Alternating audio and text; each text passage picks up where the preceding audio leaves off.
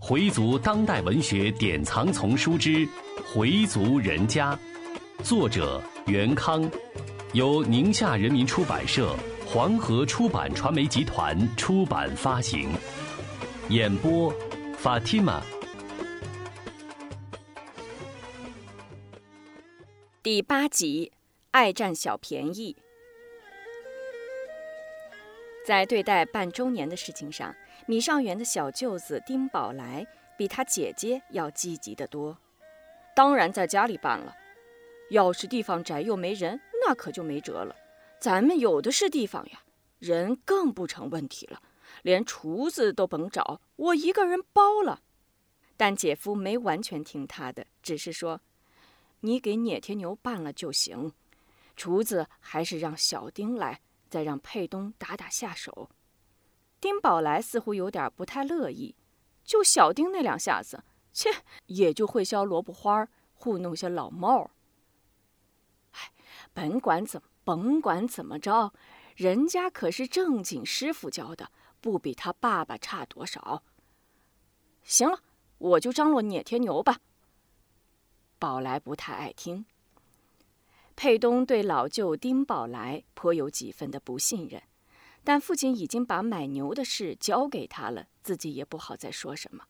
佩东原是想请黑子帮忙买牛的，黑子的父亲认识牛羊行的人，可以买到价钱合适的牛。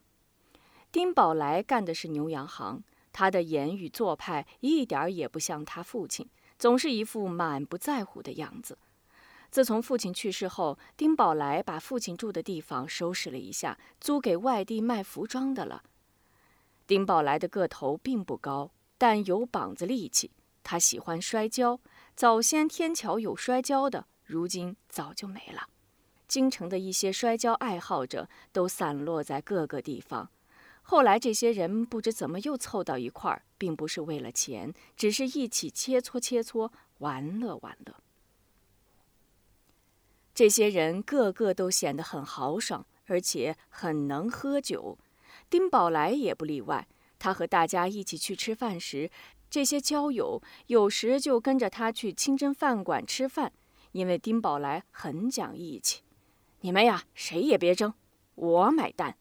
但当大家吃完喝完一抹嘴走了时，他又感到这些朋友十分的不仗义，没人跟他谦让，个个儿都很实在。那些人到汉民饭馆吃饭时，他就不跟去了，自己回家吃。有人劝他也一起乐呵乐呵，说给他弄点素菜，再来盘酱牛肉什么的。但他还是婉言谢绝了。他请大伙儿到清真饭馆吃饭，这些人没有一个客气的，坐下就要酒要菜，跟人家出份子似的，不吃白不吃。丁宝来请了大家几次，几次都是这样。他心里就有些想法了。老他妈的吃我的，我成什么了？当我傻呀？从此，他跟这些人渐渐断绝了往来。丁宝来长得跟他大姐一样，都有点瓦刀脸，耳朵和鼻子都小，大厚嘴唇。但丁宝来有个十分漂亮的媳妇儿和一个如花似玉的女儿。这使丁宝来非常颇为自豪。懒汉有好妻，这是咱们爷们儿的福气。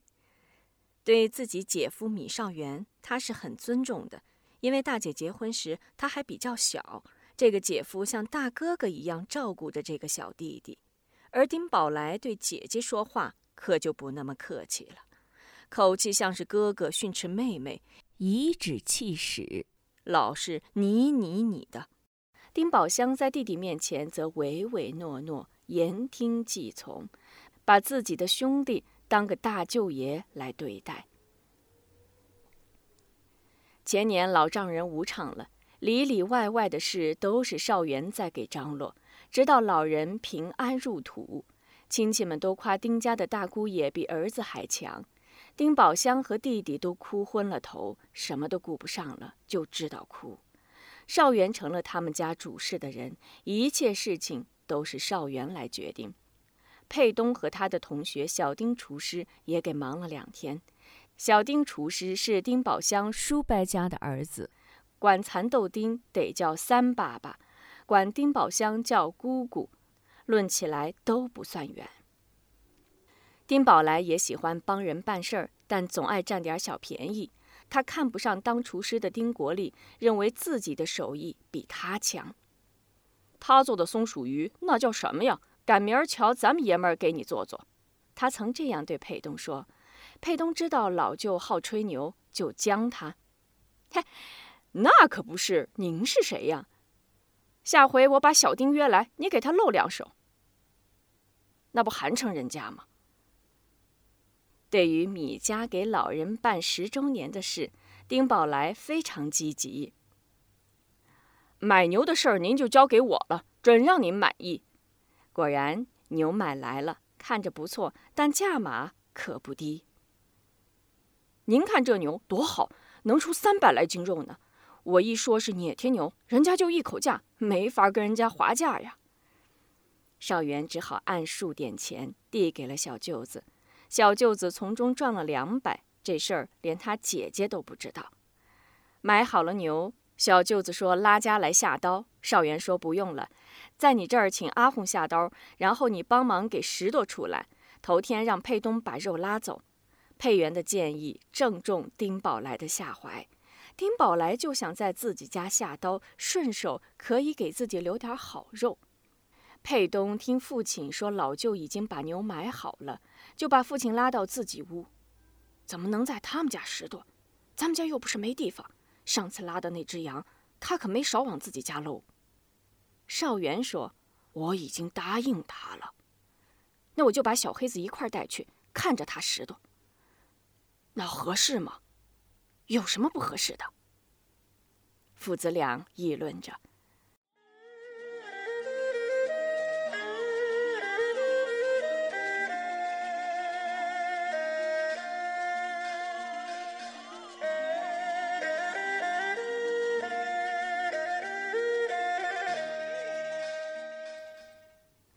黑子是佩东从小就很要好的朋友，黑子叫黑德生。在后街住，佩东比他大五岁。他爸黑文启原来是个哈里法。哈里法是指中国内地穆斯林称呼在清真寺里学习宗教知识的学生，也叫满拉。黑文启很早就离开清真寺了，现在人家办事儿有时还请他。人很正派，书法也相当好，是个回民民间书法家。他的汉文书法和阿拉伯文书法都相当好，在这一带很有些名气，但就是不张扬。有人劝他加入书法协会，他一笑了之：“咱们这水平哪能跟人家比？”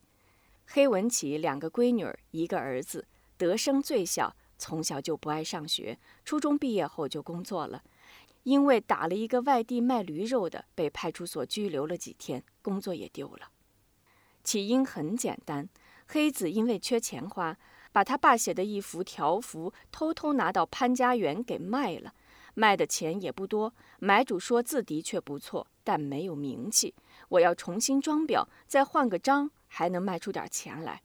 黑子说：“随你怎么处置吧，我不管，你给我二百就行，顶多给你一百。”最后划到一百三。黑子说：“啊，就这样吧，字儿归你了。”后来他爸找那幅字，黑子如实说了，被老人狠狠地骂了一顿。他赌气出门了，正好门外有个卖驴肉的经过这里。那个卖驴肉的见门里出来个人，呃，您要买驴？您要买驴肉吗？正在气头上的黑子骂道：“要你个妈的！”那个卖驴肉的也急了：“你凭什么张嘴就骂人呢？”就跟他吵起来了。有人认识黑子。劝那个卖驴肉的，哎，你也不看看人家是回民，这不门口还有回民的牌子吗？那个卖驴肉的说话也没分寸，回民怎么了？回民就不吃驴肉啊？我还见过回民吃大肉的呢。德生一听就火了，我操你妈！说着抄起一把铁锹就朝那个卖驴肉的头上抡了过去。那个卖驴肉的一闪，铁锹划在那人的肩膀上。把人家肩膀给切一个大口子，到医院缝了十四针，他也被拘留了。正赶上他们单位在裁人，他又被拘留了。这是个再好不过的借口，于是就把他给裁下去了。回民最忌讳的就是说吃大肉。在佩东上小学时，有的同学欺负他，就说“小混混吃猪肉”。他听了，当时就把那个孩子脑袋给打开了。学校老师要处分他，少元找到学校说：“我们是少数民族，我们最忌讳别人说这个了。你们不去批评那个孩子，还要处分我们，咱们找教育局说理去。”学校领导说：“我们不了解情况，您别生气。那个学生啊，我们也要教育，但是把人家脑袋给开了也不对。”少元说：“该瞧病我们给瞧病，但是他们家长得给我们赔礼道歉。以后啊，谁也不敢在裴东面前说那个忌讳的字了。”那次德生打了卖驴肉的，佩东到处找关系托人去派出所给德生说情，德生只拘留了两天就给放了。派出所的人说：“我看你们回民真够讲义气的。”我这才知道回民是怎么回事了。以前啊，总听说你们回民爱闹事儿，感情竟是因为这个呀？你侮辱人家了，人家还不跟你急。不过啊，你们以后也得注意方式方法，这要把人脑瓢给开了，那不出人命。佩东有什么事儿就找黑子帮忙。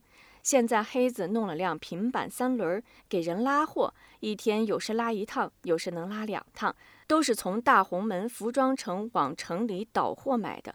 他就挣俩力气钱。佩东找到黑子，把事情一说，黑子二话没说，行，我跟你去。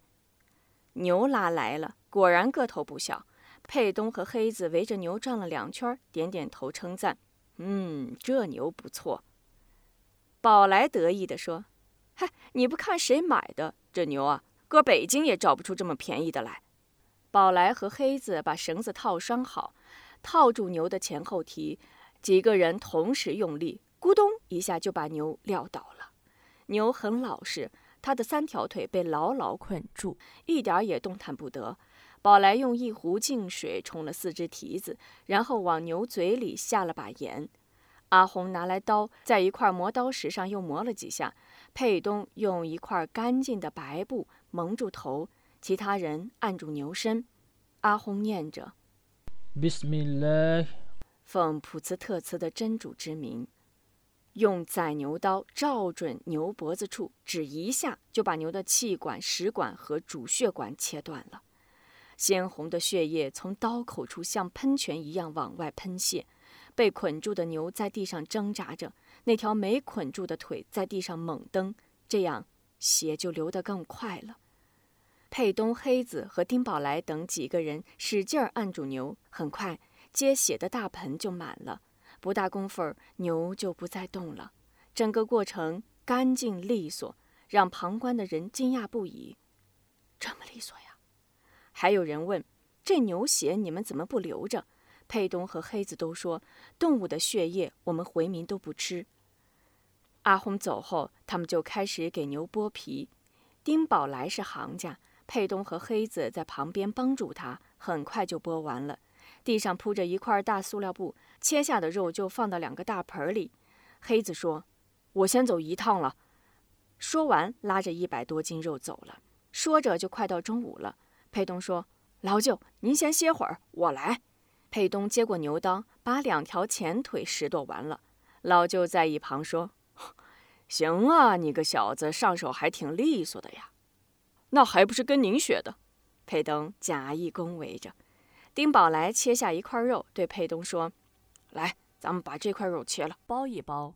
咱们先尝尝鲜。”佩东说：“行，我来做。”不一会儿，黑子也返回来了，肉也包好了。丁宝来拿出了一瓶二锅头，佩东连忙制止：“老舅，这是聂天牛，您千万别动酒。”老舅一拍后脑勺，自嘲自解地说：“嘿，你看，我还说咱们爷们儿好不容易凑到一起，高兴高兴，我把这事儿给忘了。”回族人家，作者袁康，演播法蒂玛。